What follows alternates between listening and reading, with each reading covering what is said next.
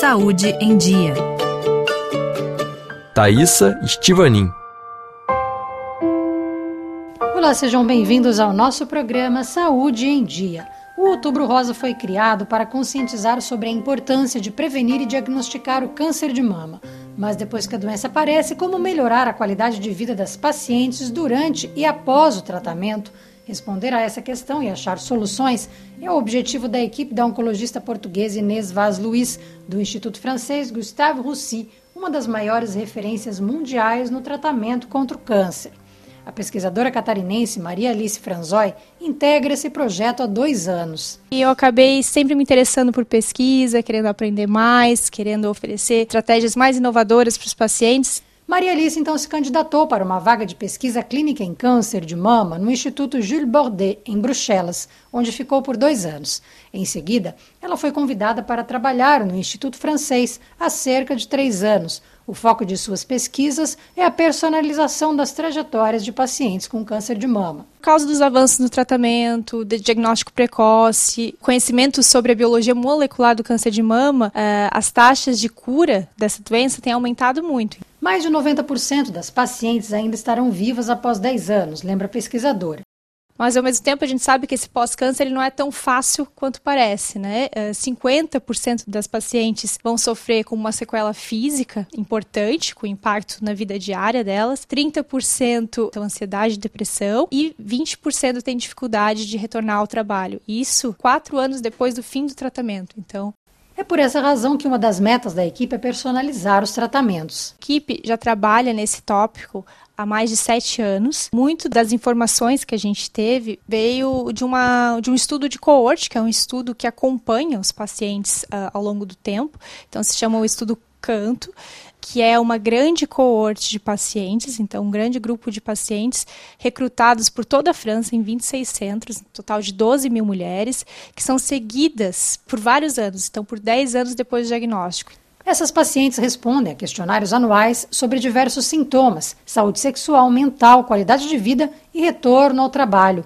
Os dados também permitiram a criação de algoritmos de predição para que a equipe pudesse entender por que algumas pacientes tinham mais risco de desenvolver alguns sintomas do que outras. Muitos dos fatores de risco identificados depois do câncer são modificáveis, diz a oncologista.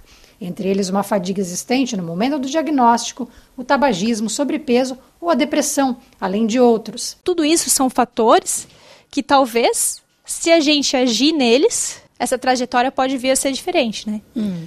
O trabalho da equipe tem três frentes, resume a pesquisadora brasileira: predizer quais pacientes correm o risco de ter sequelas e como utilizar os dados para influenciar positivamente a trajetória da mulher que terá um câncer de mama. Um mecanismo muito importante que nós acreditamos no grupo é o empoderamento do paciente, que o paciente tenha informações suficientes para que ele consiga iniciar as discussões com a equipe médica, fazer o que a gente chama de self-management, né? O auto, a autogestão. Tem várias coisas que o paciente pode ele mesmo uh, se ajudar. Em 2024, a equipe iniciará um ensaio clínico recrutando cerca de 150 pacientes para testar o efeito das estratégias personalizadas identificadas nos estudos nos fatores de risco e sequelas. Então, a maior parte do tempo, o paciente está em casa. Então, ele precisa estar empoderado para poder voltar uh, à, à, normalidade ou à, vida mais próxima do normal, né? É que ele seja ator de sua própria cura, na verdade, depois do câncer. Exatamente. Uhum.